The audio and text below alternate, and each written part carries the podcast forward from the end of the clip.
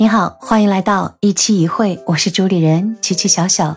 秋风起，蟹脚肥，蘸取姜醋拌酒饮。当下这个季节正是吃螃蟹的好时机。吃螃蟹这个食文化呢，在我国历史悠久。鲁迅先生曾写道：“第一次吃螃蟹的人是很可佩服的，不是勇士，谁敢去吃它呢？”说明啊，这个螃蟹太具有个性了。它以腿脚多而命名。还有一个显著的特点就是横行，横行霸道的横行。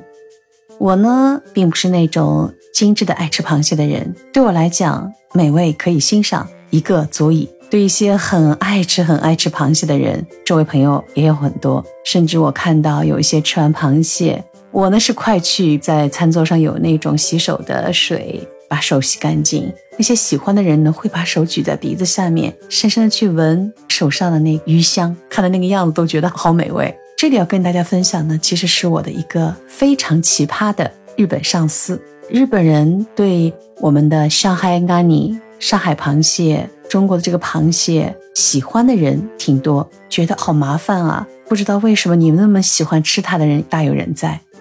嗯，我记得我在日本的时候呢，吃到过的有一次美味的蟹呢，那是北海道冷链空运过来，是在某一个社长家里请宴宾客，我作为翻译去的，好像印象当中。但那天我的翻译是极其不职业的，我被那只我眼前的非常美味，它就是原味蒸蒸熟端上来。不过那时候的日文也棒，就是一边说着话，一边不辜负美食的吃着，那个也很好吃。我还记得那时候告诉他们，我们上海人或者我们中国人很多地方也都喜欢吃这种螃蟹。他们当时就很好奇，那是十几年前了。他们说在日本，这都是在那种小水沟里啊、水渠里，当然他们的环境也比较干净。他们认为那就像野生的生物一样，这是不能吃的。所以当他们知道中国人爱吃的时候呢，在我们那里有一个中国人中心，他们还特意打捞上去一网袋。送过去，当时我去当翻译，我们的中国同胞就非常开心，把它放在水里养了两天，要吐吐沙什么的，做了美味佳肴。每个地域文化不同，味也不同，感觉也不同。一直想跟你聊的就是我这个日本上司，这个日本上司呢，我们都就职于世界的五百强，一个大型的制造业。而他们这一批的高管呢，是从年轻的时候就被集团送到海外各个国家，他们去锻炼，到了中年的时候都胜任重要的位置。那这一批日本人对我来讲也是一种缘分，因为他们和你们想象中的日本上司有点不一样，他们比一般传统性的日本人呢更欧本，没有那么多规矩框框，而是思维相当活跃。我这位奇葩上司呢，在面试人的时候，他喜欢看别人的眼睛。他的面试几乎是很短，有时候也不问问题，他就会看着我说他 OK，就因为他从眼睛里看到了他看到的光，他看到的火花。而这位上司很有意思，十几年前聊天的时候还告诉我，我现在上海螃蟹，中国这个螃蟹我已经吃了六百多只了，因为他有一段几年啊四五年在香港下属公司里夫人的经历，那时候他说他爱上了螃蟹，而且自己会去菜场买，因为做法也很简单嘛，蒸一蒸就好了。这位上司带给我的，除了这一方面的特殊之外呢，其实还是他像螃蟹一样极具个性。刚才说到螃蟹是很横的，对吧？记得他带我去参加我们集团总部的那个国际性的会议，在会议上呢，就赴任到全世界各地的人去参加。对我来说，那真是太激动亢奋的时候了，多少人才过来啊！但是我发现，真正回到日本总部开会的所谓的国际会议，还是日本的高管多。嗯，可能有美国的美国人的高管，那我们中国大陆能去的高管呢，还比他们要多一点。这都是因为我这位奇葩上司，他有一个论点，就是如果你在某一个城市建立了企业，而不大力培养、提拔现地、年起现地的员工，让他们胜任管理层的话呢，他认为这个企业也会没有很好的未来，没有很强的竞争实力。这就是这位有特色的奇葩上司。他还有一个奇葩的能力，就是 PPT present 演讲能力，有点像螃蟹的横行一样。他在任何场合，他不怯场的。无论下面坐着多么大的一个高管，甚至我们集团的老大社长，他一样意气风发，打着满满的鸡血。他的声音很高昂。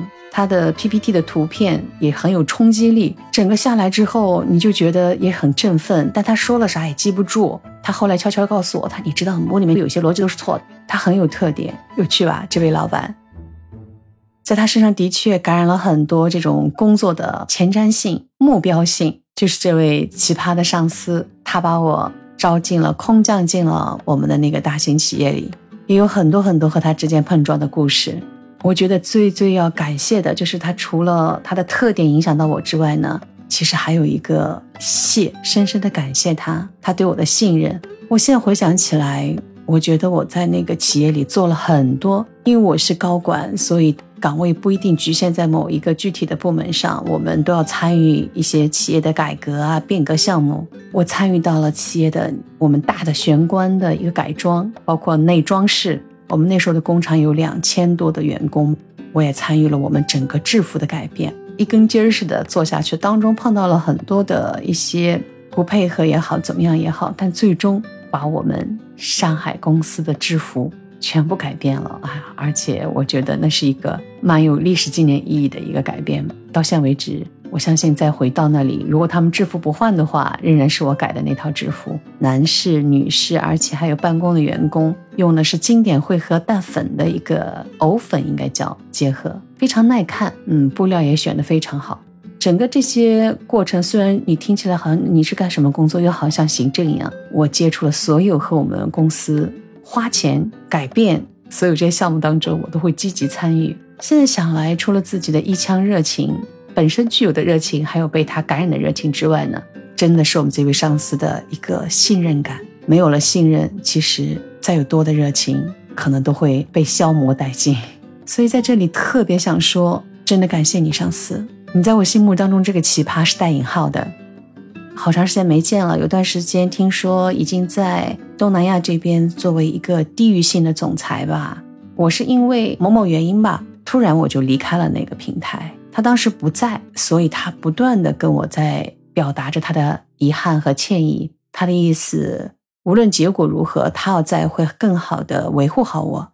离开这个平台之后呢，我的这位奇葩上司还时不时的会打电话给我，问我好不好。去年有一次得知他在印度尼西亚还哪里，好像被 corona 就是这个新冠，他也曾经得了，说了很多他的一个实际的体验。我感觉就像是第二次重生的感觉。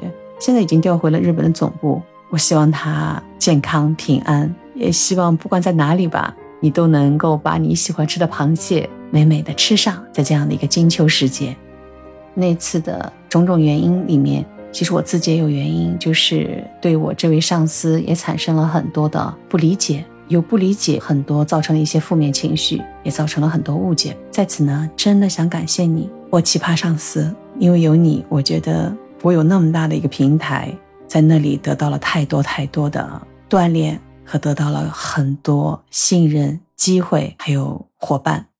在这个季节里，想分享这个故事，我希望有一天你也能听到。最后呢，想送一首《千与千寻》里的插曲，一字某，那多得某。我希望你一直是这么热血满满，一直这么健康平安，也希望。你一直不要辜负这秋天的美蟹，欢迎你有事能来我们国内，我再请你去吃美美的螃蟹哦。今天的分享就到这里，不要忘记订阅、评论、关注、点赞哦。我们下期见。